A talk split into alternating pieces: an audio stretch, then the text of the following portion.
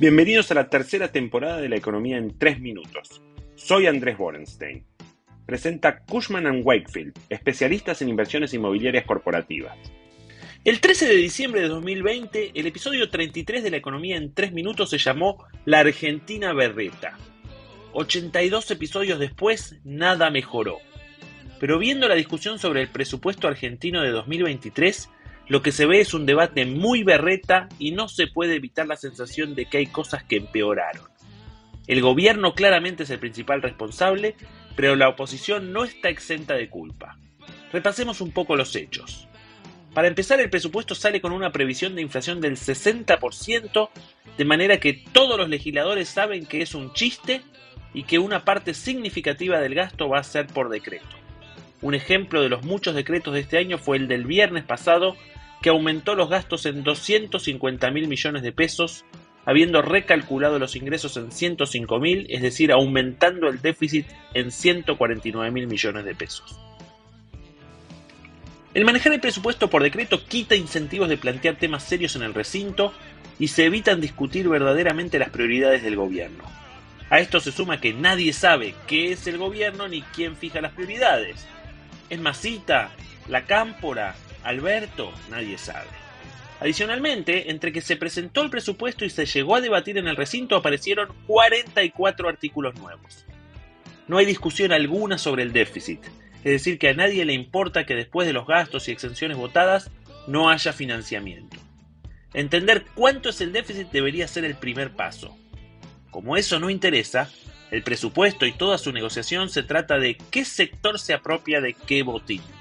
Así aparecen las exenciones para camioneros, la tasa para financiar la policía aeroportuaria, más plata para las obras sociales sindicales y los discursos de que el salario no es ganancia y pavadas por el estilo. No parece haber en ningún momento visión de conjunto. Están los que dicen que siempre fue un poco así y tienen razón, pero con todos los cambios que necesita la Argentina, ver esa imagen en el Congreso no ayuda a generar esperanzas. Mientras tanto, el seguimiento en tiempo real del sistema stalinista SIRA para autorizar importaciones dice que se aprobaron solo el 12% de los pedidos. El Banco Central vendió dólares, pero relativamente pocos porque como no hay pagos por importaciones, no tiene tanta necesidad. En algunos cálculos conservadores vemos que el Banco Central va a tener que vender 3 mil millones entre noviembre y diciembre.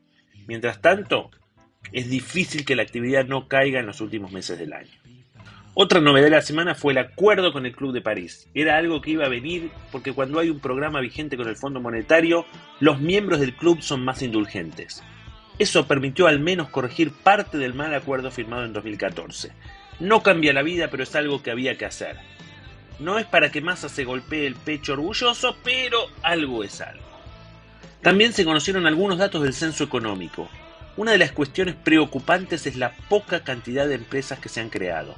Salvo en el sector de hoteles y restaurantes, en la década del 2010 se crearon muchas menos empresas que la década anterior. Es lógico porque la economía está estancada, el clima de negocios no mejoró, la industria del juicio avanzó y la cantidad e intensidad de los impuestos aumentaron.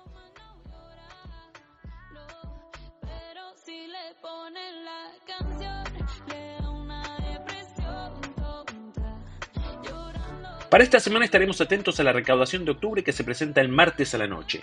Conoceremos los términos de intercambio del tercer trimestre, el índice de salarios de agosto. Será importante seguir los entuertos políticos en las dos principales coaliciones. También la fuga de ministros en el gabinete de Alberto y la discusión por eliminar las pasos que no tiene más lógica que hacerle daño a la oposición y que los gobernadores manejen sus listas de diputados sin compartir cartel con ningún opositor circunstancial.